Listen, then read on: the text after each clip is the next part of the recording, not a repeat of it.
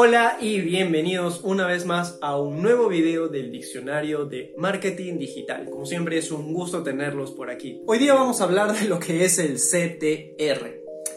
El CTR es un KPI dentro del marketing digital. Si no sabes lo que es un KPI es porque todavía no has visto mi video de qué es un KPI y deberías ir a verlo en este instante. Dicho esto, es un indicador para el contenido web que tienes publicado en la red, que es básicamente el número de clics que una persona hace en un determinado enlace de, que dirige a tu contenido o a lo que tú quieras mostrar con respecto a la cantidad de personas que han visto este enlace. Un ejemplo muy claro y preciso de este punto.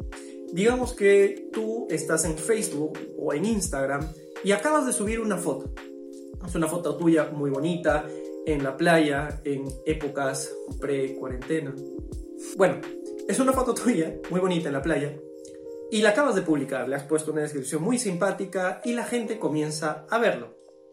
Pero toda la gente a la cual se le muestra esta foto, no todos ellos van a, interactuar con tu foto solamente una parte le va a dar me gusta, me encanta, me divierte, va a comentar, va a compartir. Entonces, todas estas interacciones se contabilizan con respecto y en comparación con la gente que ha visto este contenido. Y se saca un ratio, una proporción.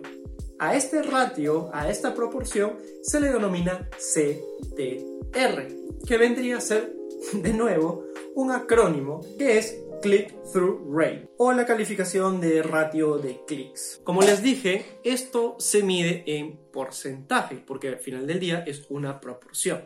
Entonces, para poner un ejemplo bastante, bastante fácil de entender, digamos que tú tienes tu página web y alguien comienza a hacer una búsqueda en Google y tu página está bien posicionada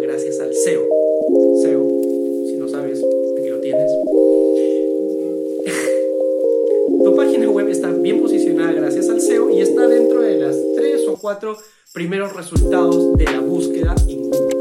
Entonces, digamos que dentro de esa búsqueda que la gente hace, mil personas vieron tu enlace.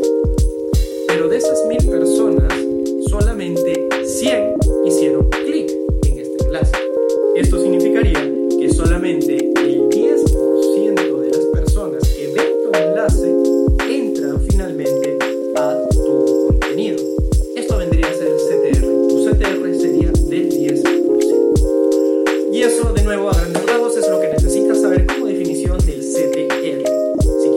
más y, a- y que ahondemos un poquito más en este detalle y en este tema, pues déjame un comentario abajo y lo podré ir haciendo más adelante en un futuro.